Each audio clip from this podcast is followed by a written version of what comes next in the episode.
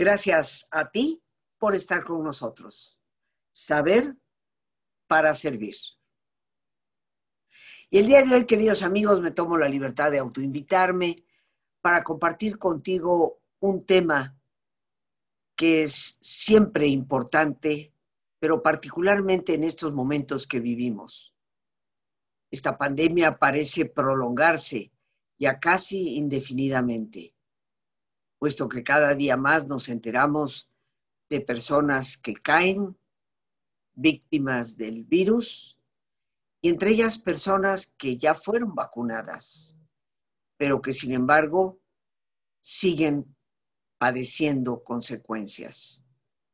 Entre ellos también hay que considerar que aunque en mucha menor proporción, pero ya se registran casos de personas que aún con las dos vacunas no solamente contraen la enfermedad, sino que tienen que ser hospitalizadas y en algunos casos que han llegado hasta la muerte.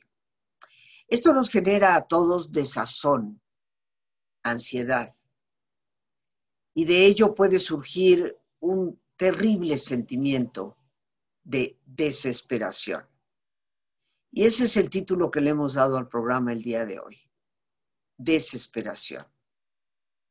Algo que muchas personas han conocido tristemente a lo largo de su vida, no solo en esta pandemia, sino por diversas circunstancias a lo largo de su propia historia. Pero, ¿qué es la desesperación? Y el día de hoy me encantaría poder compartir con ustedes el significado de esta palabra y las muchas acepciones que le podemos dar para comprenderla mejor y sobre todo para prevenirnos. Porque cualquiera de nosotros puede caer en sus garras sintiéndose desesperado o desesperada. Pero si la desesperación se apodera de tu vida, el riesgo que corres es muy grave. Por eso entenderla mejor nos puede ser de gran utilidad. ¿Qué significa la desesperación? Bueno, si nos vamos directamente al diccionario, pues se nos dirá de manera muy sencilla que es la pérdida total de la esperanza. Y esto tú y yo lo podemos entender perfectamente bien. Sin embargo, la desesperación también tiene otras acepciones. Es la pérdida de la paciencia o de la tranquilidad de ánimo, causada generalmente porque consideramos que un mal es irreparable o por la impotencia de lograr éxito. ¿Cuántas personas conoces tú hoy en día profundamente enojadas ante la situación que estamos viviendo? Por la pandemia, por el mal manejo que se ha hecho de ella, por las contradicciones que vemos día a día desde las instancias superiores de gobierno, por el dolor que nos aqueja, por las personas conocidas, familiares y amigos que tal vez padecen, han padecido la enfermedad. Entonces, de aquí, queridos amigos, ya debemos empezar a interesarnos en lo que significa la desesperación. Porque no es tan solo el haber perdido la esperanza, puede implicar un estado de rabia profunda ante situaciones que nos parece no podemos cambiar.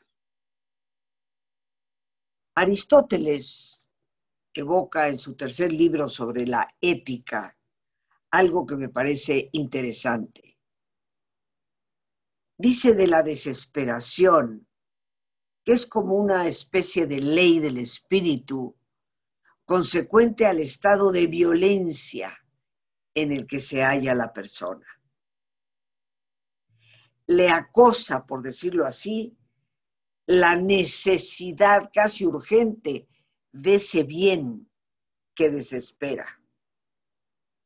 Y se siente, por lo tanto, llevado tras él irresistiblemente. Quizá en su prosecución ha puesto a prueba medios y recursos que inclusive ni tenía, o sobre todo medios y recursos extremos. Ha callado su propia intuición de cuando algo no es accesible. Aristóteles lo llama de la imposibilidad de las cosas.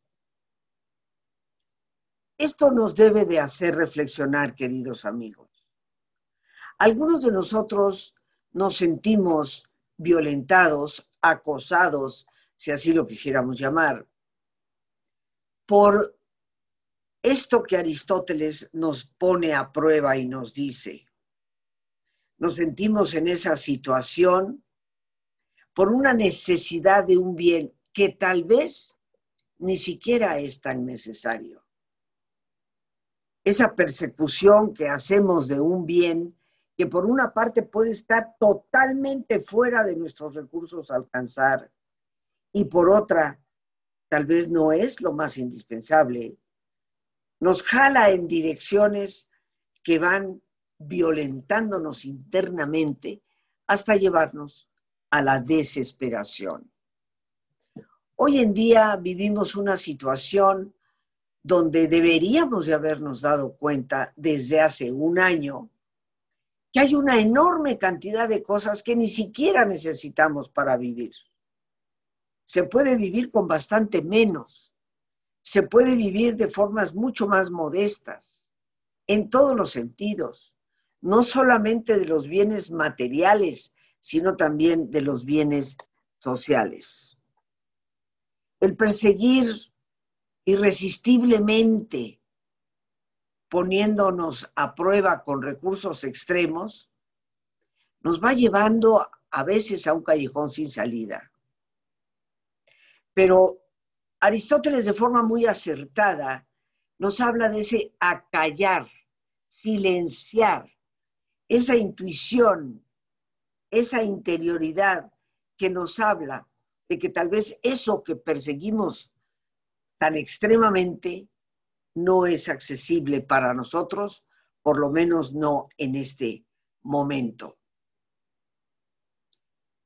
Tendríamos que preguntarnos si tal vez parte de la desesperación que hoy estamos viviendo es porque perseguimos afanosamente el encontrar ya una solución a la situación que estoy viviendo. Algo que ciertamente en lo que se refiere a una pandemia está fuera de mi control.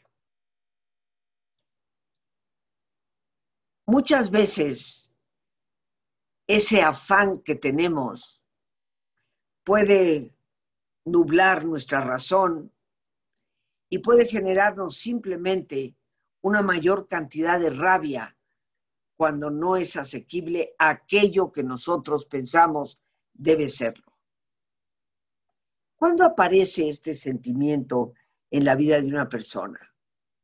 Bueno, se dice que la desesperación aparece en nuestra vida cuando una persona cree que ya no es capaz de escapar de una situación indeseada.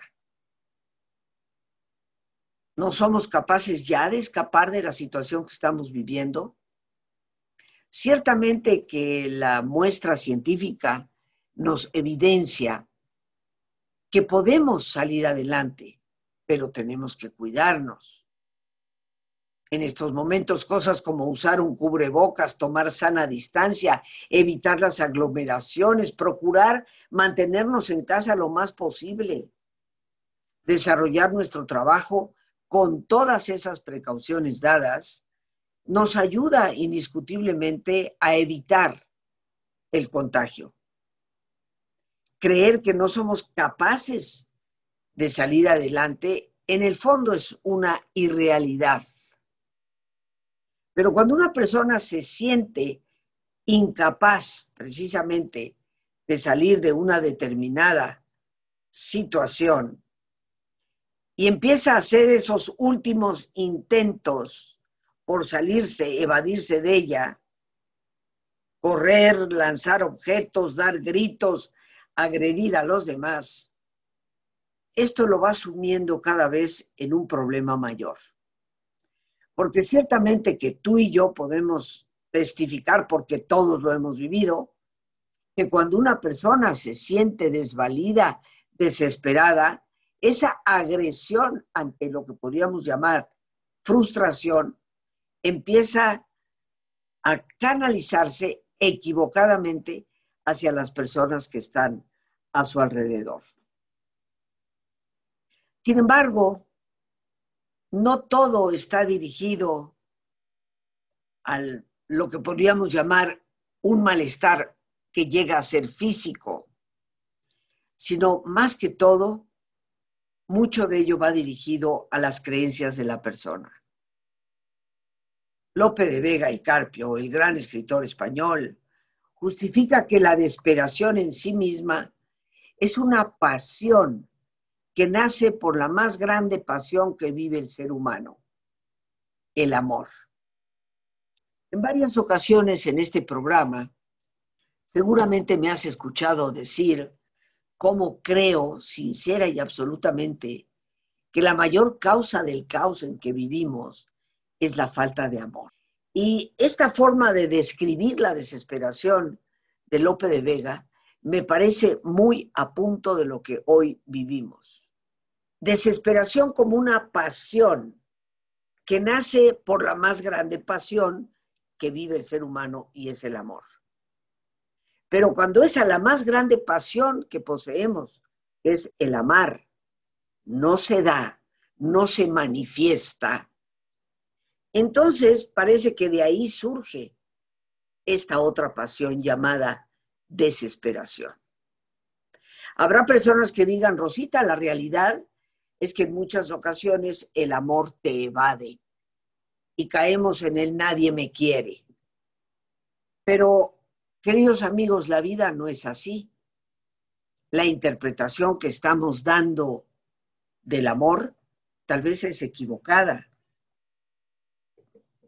la mayoría de nosotros sigue pensando que hablar del amor es hablar de que alguien te ama, sin haber caído en la cuenta de que el amor es algo que nosotros damos a nosotros mismos, a nuestros seres queridos, a la sociedad en la que vivimos.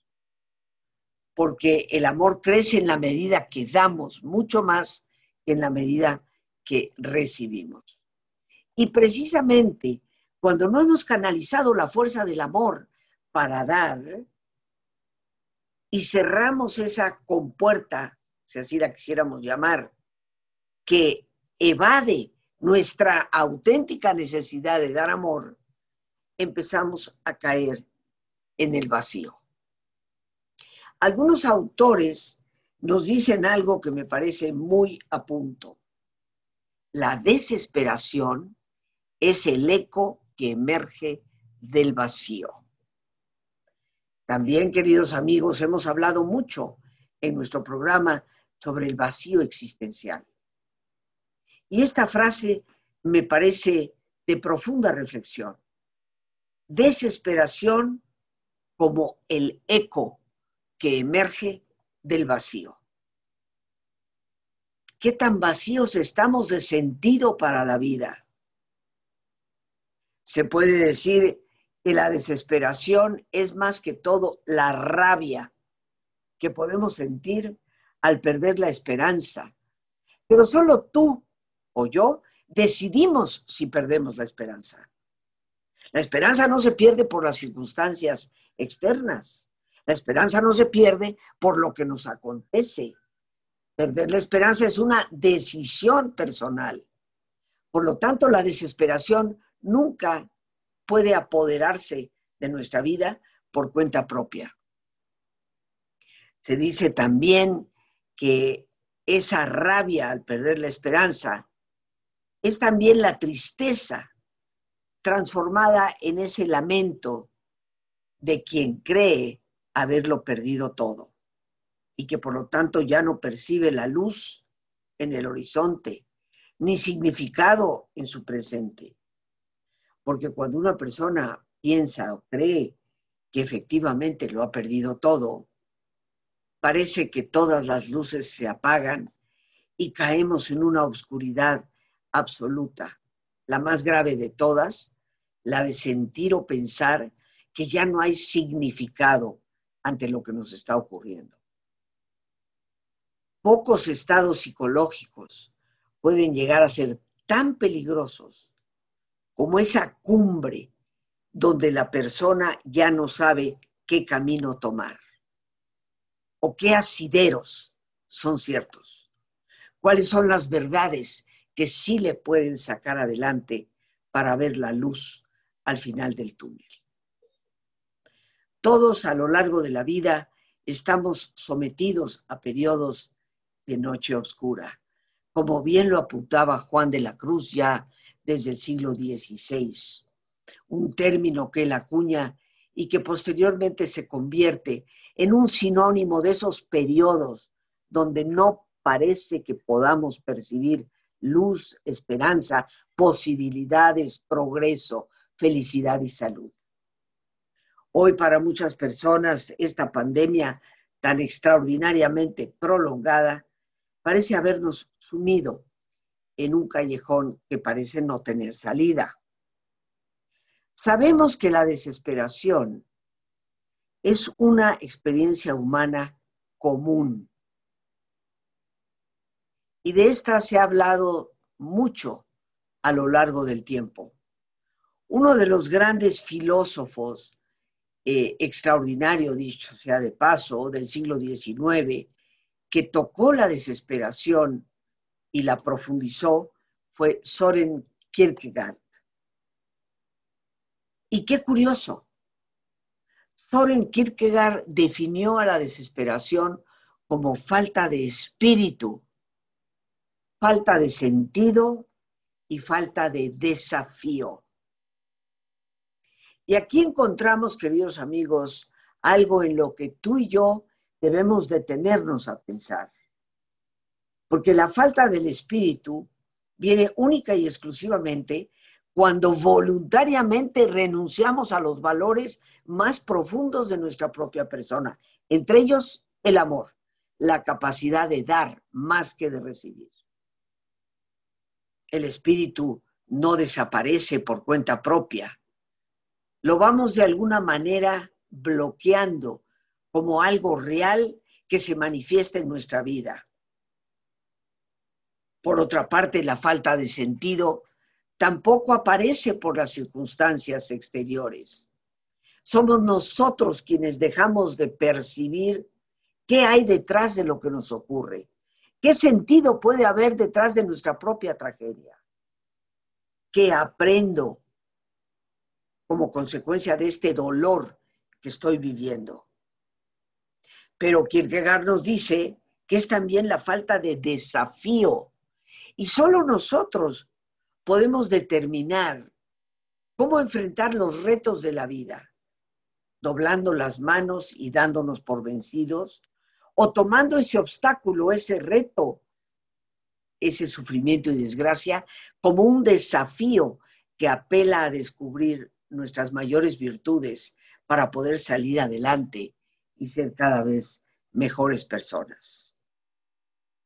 Jean-Paul Sartre, a quien podremos casi llamar el más importante expositor de la filosofía existencialista, llegó a decir incluso que hay en esta dimensión una frustrante incapacidad para seguir adelante desesperación como una incapacitación para continuar el camino. Pero Jean-Paul Sartre nos apunta muy importantemente al negativismo casi cobarde que a menudo nos va inoculando ante nuestra propia realidad. Aquí encontramos otro hilo más desde el cual podemos empezar a abordar sentido y esperanza, porque el negativismo lo determinamos cada uno de nosotros. Es nuestra propia opción. Solo tú o yo decidimos cómo pensar, si de una manera positiva que nos abra a las posibilidades, o si decidimos caer en ese negativismo que niega aún las posibilidades que sí pueden estar presentes. Pero nos vamos a ir a nuestro ejercicio de relajación y pronto ya regresaremos para continuar.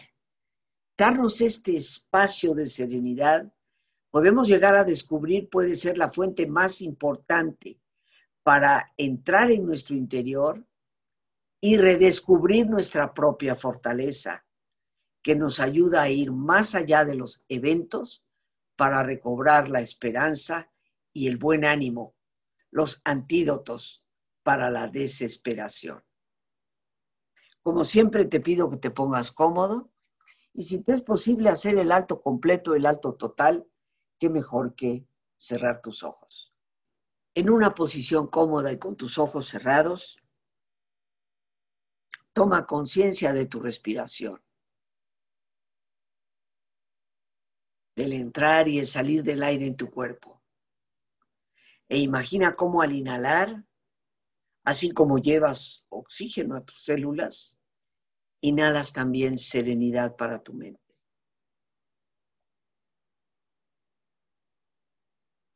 Al exhalar, así como tu cuerpo se libera de toxinas, imagina cómo en ese aire también te liberas de todas las presiones y todas las tensiones. Respira profundamente.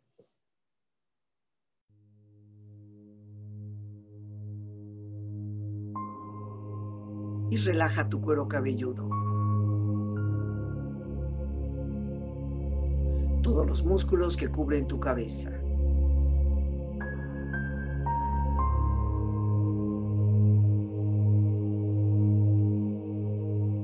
Relaja tu frente.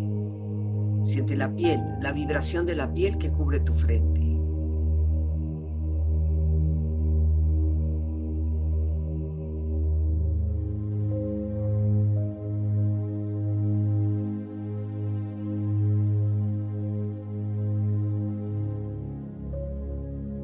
Relaja tus párpados, los tejidos que rodean tus ojos.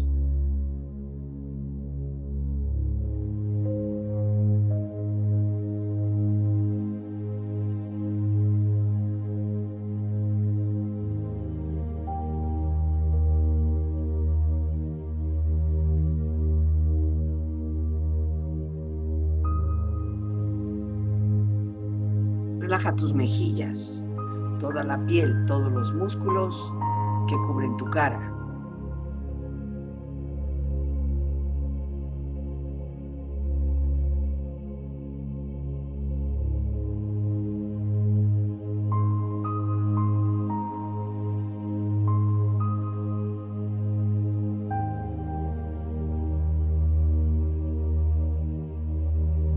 Relaja tu cuello y tu garganta.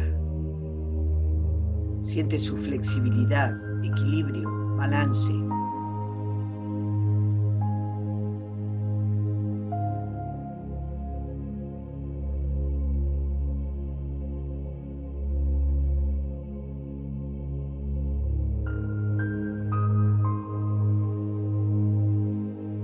Relaja tus hombros, brazos y manos, así como tu espalda. Siente una agradable sensación que relaja todos los músculos en estas partes de tu cuerpo.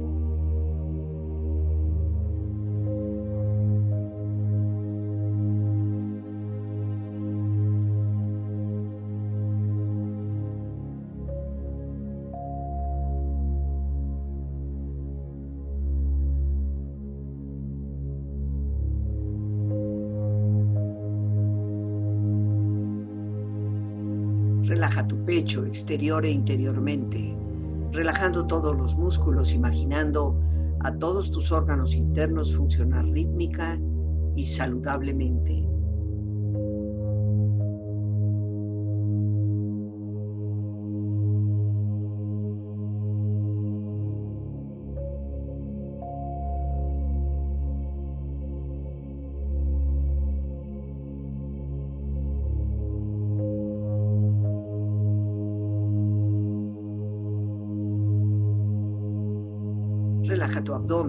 Exterior e interiormente, relajando todos los músculos, imaginando a todos tus órganos internos funcionar rítmica y saludablemente.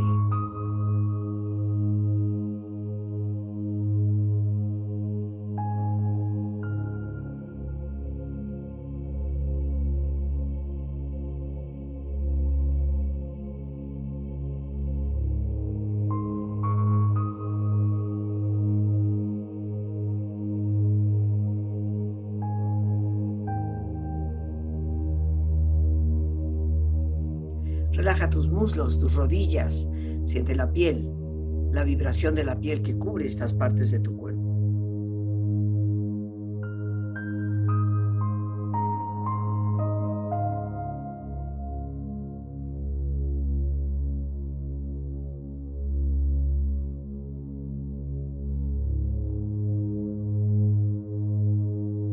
Relaja tus pantorrillas y tus pies.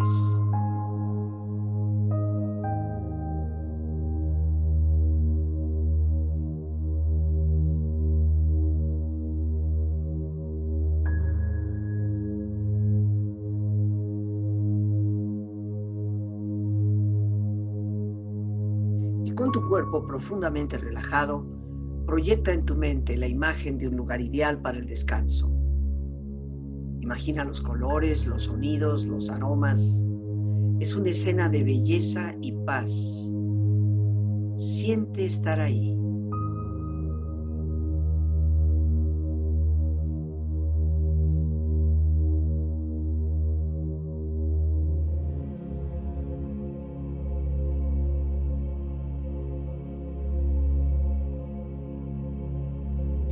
Con tu cuerpo relajado y tu mente serena, reflexiona.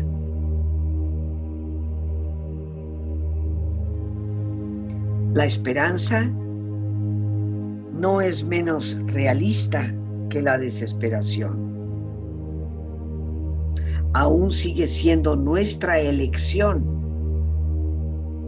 el vivir en la luz o tumbarse en la oscuridad.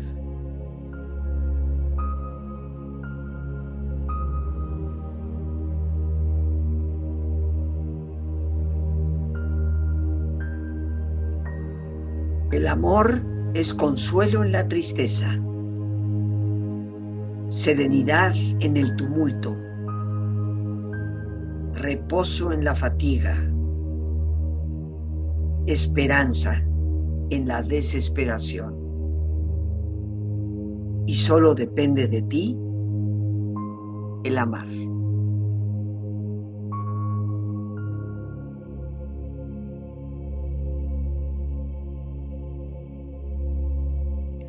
La acción es el antídoto contra la desesperación. Respira profundamente. Relájate bien. Y con esta experiencia empieza lentamente a estirarte, brazos, manos, piernas y pies, moviendo tu cuello, bostezando si lo deseas, haciendo que tu cuerpo retome su nivel de actividad habitual hasta muy lentamente abrir tus ojos. Ojos abiertos, bien despierto, muy a gusto, bien descansado y en perfecto estado de salud, sintiéndote mucho mejor que antes. Ya estamos aquí, queridos amigos, bien descansados. Y antes de extenderte una invitación quiero retomar de manera muy enfática algunos aspectos que hemos tocado en nuestra pequeña plática antes del ejercicio. Citando de nuevo el hecho de que la desesperación es eco que emerge del vacío, tenemos que recordar de manera muy importante que tal vez ese vacío se da por falta de espíritu, falta de sentido de vida e incapacidad para aceptar los retos de la vida como un desafío. Pero si la experiencia de la desesperación para el ser humano podríamos definirla en gran parte como resultado de esa pérdida de nuestra fortaleza espiritual, de esa pérdida de un sentido del para qué estoy vivo y de una renuncia a la lucha para desafiar la mala fortuna del tiempo, nos daremos cuenta que si de esto depende la desesperación, está en nuestras manos, o más bien dicho, en nuestra propia interioridad, la posibilidad de salir de ella. Y por eso yo hoy quiero aprovechar para invitarte, ya que el lunes 16, miércoles 18 y jueves 19 de este mes de agosto, estaré compartiendo con todos ustedes un taller único en el año de desesperación a esperanza, el manejo de la tristeza y la depresión. Un taller que nos brindará herramientas desde la psicología para poder superar ese estado de indefensión en el que caemos muchas veces por esa falta de fortaleza espiritual, esa falta de sentido y esa inactividad que nos lleve a desafiar los fuertes vientos de la vida.